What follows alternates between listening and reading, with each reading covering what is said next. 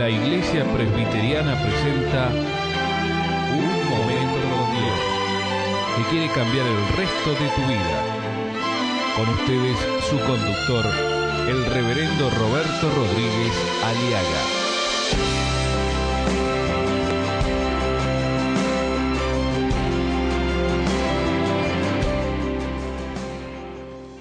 El pecado. El pecado.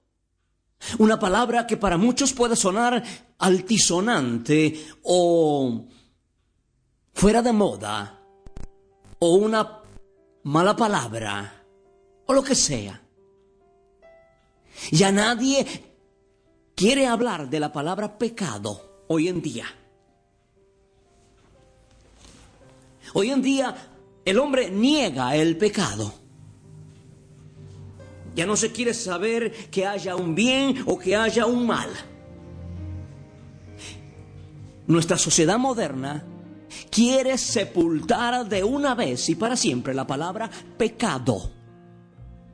Porque suena, es una palabra o tiene un matiz de un tilde religioso o devoto o, o piadoso. Pero nadie, mi amigo, mi amiga, puede ni podrá de ninguna manera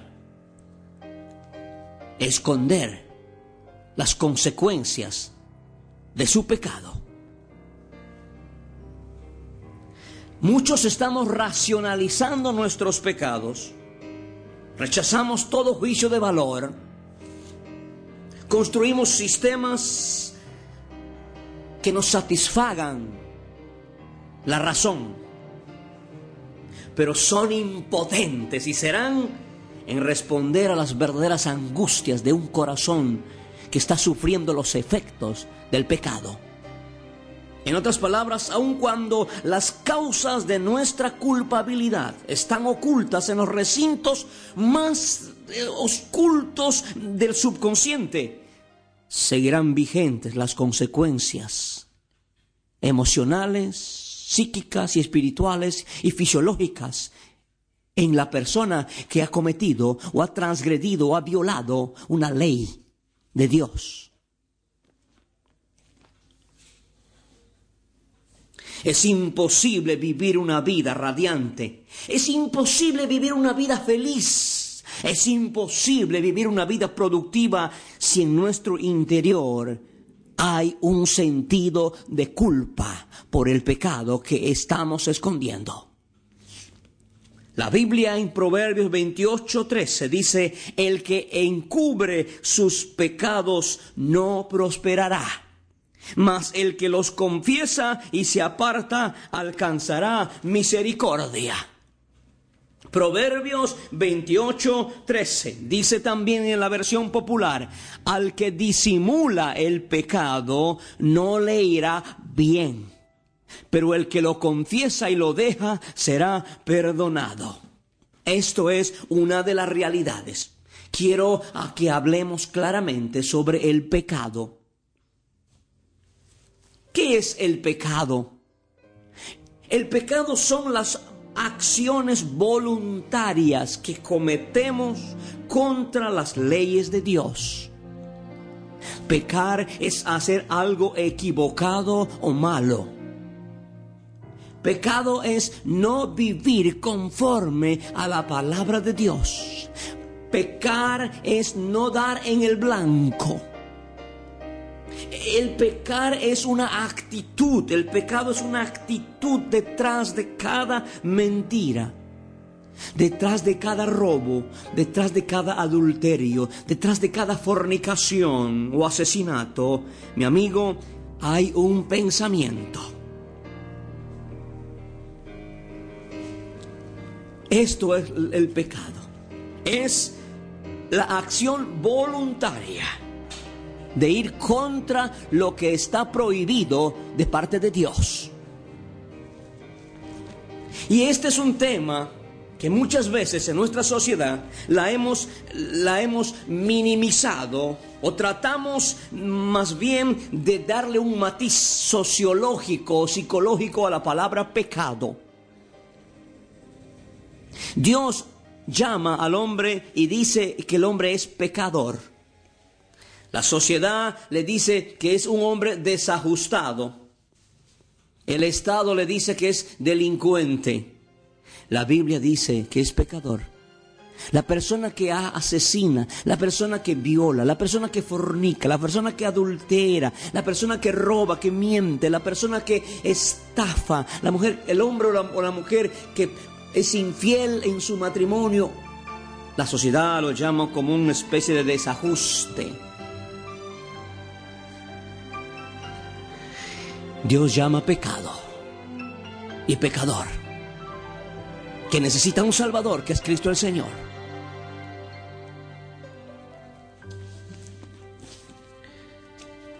Es un tema bastante interesante. El tema del pecado es un tema que tenemos que hablar con mucha claridad. Muchas veces la angustia, el dolor, la depresión, ese combate en tu interior que no te deja dormir, que te sigue minando, golpeando o destruyendo en tu interior por aquella cosa que cometiste y que muchas veces tratamos de racionalizarlo. ¿Sí? Construimos sistemas que decimos, bueno, si todo el mundo lo hace, yo tan, ¿por qué yo no también? Pero mi amigo, eso no le traerá paz. Mientras usted siga escondiendo su pecado, usted seguirá sufriendo lenta y seguramente las consecuencias. Hay tres maneras en que el hombre puede actuar frente al pecado. Primero, disimulándolo, encubriéndolo, escondiéndolo. La otra manera es confesándolo, diciendo, he pecado contra el cielo y contra ti, Señor. Ya no soy digno que me llames tu hijo. En tercer lugar, es desechándolo. En otras palabras, arrepentimiento significa dejar de seguir haciendo lo malo ante los ojos de Dios. ¿En cuál de estas tres actitudes está usted? ¿Qué es lo que usted está haciendo con eso que cree que usted sabe muy bien que está malo ante los ojos de Dios, ante los ojos de tu esposo, ante los ojos de tu esposa, ante los ojos de tus hijos o ante la sociedad? ¿Cómo estás enfrentándolo? ¿Estás escondiendo tu pecado? ¿Estás disimulando de que no pasa nada? O ya lo has confesado o ya lo has desechado.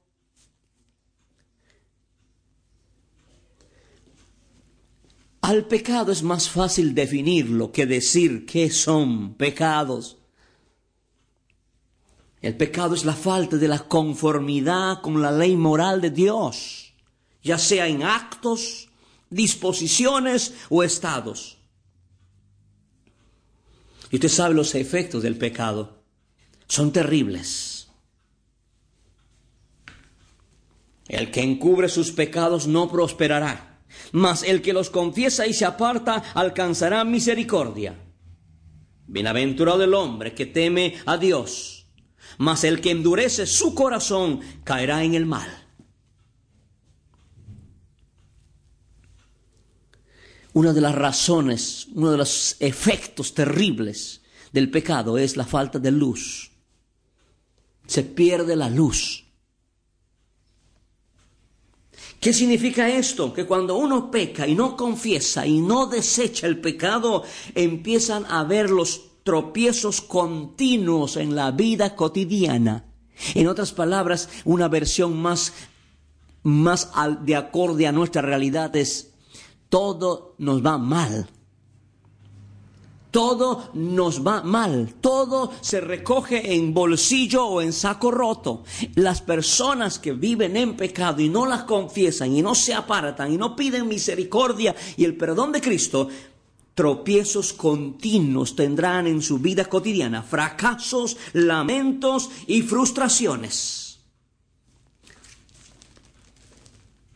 ¿Sabe por qué? Porque la lámpara del cuerpo es el ojo. Así que si tu ojo es bueno, todo tu cuerpo estará lleno de luz.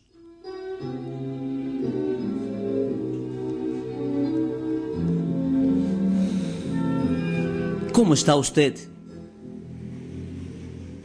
actuando frente a su pecado? ¿Encubriéndolo? ¿Disimulándolo? ¿Confesándolo o desechándolo?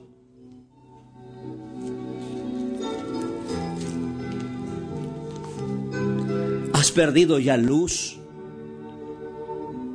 ¿Ya no quieres que nadie te vea?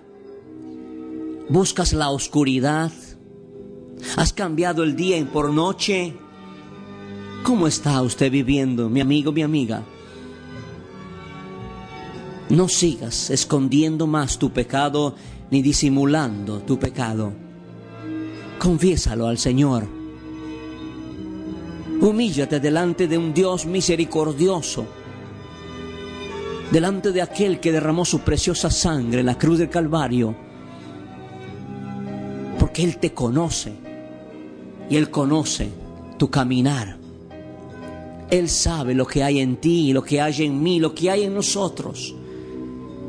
Si confesamos nuestros pecados, Él, Jesucristo, el que murió y resucitó por nuestros pecados, es fiel y justo para perdonarnos y limpiarnos de toda maldad. No sigas más racionalizando tu pecado. Reconócelo si has ofendido a Dios. No sigas escondiéndote, pretendiendo vivir una doble vida. No te engañes y no pretendas engañar a Dios, porque Dios no puede ser burlado. Todo lo que el hombre sembrare, eso también segará. Dile, Señor, no quiero esconderte más este pecado, no quiero aparentar ante la sociedad o ante mis hermanos lo que yo no soy. Perdóname, Señor. Límpiame con tu preciosa sangre. Y si tenemos comunión los unos con los otros, la sangre de Jesucristo su Hijo nos limpia de todo pecado. ¿Cómo está tu conciencia? ¿Limpia? ¿Crees que has sido perdonado y limpiado de todos tus pecados por la preciosa sangre de Cristo. No trates de acallar a la voz de tu conciencia que te dice, has pecado, pide perdón, humíllate ante el Señor y Él te perdonará y Él te exaltará cuando fuere tiempo. Echa sobre Él tus angustias, porque Él tiene cuidado de ti. Dile, Señor, ten piedad de mí, oh Dios, conforme a tu misericordia, conforme a la multitud de tus piedades, borra mis rebeliones. Lávame más y más de mi maldad y límpiame de mi pecado. Amén, aleluya. Escuchar nuestros programas ingresando a www.unmomentocondios.com.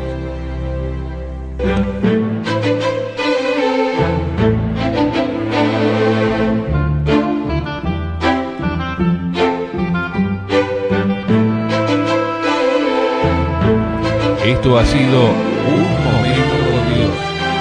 presentado por la Iglesia Presbiteriana. Y te invitamos a sintonizarnos mañana en este mismo horario.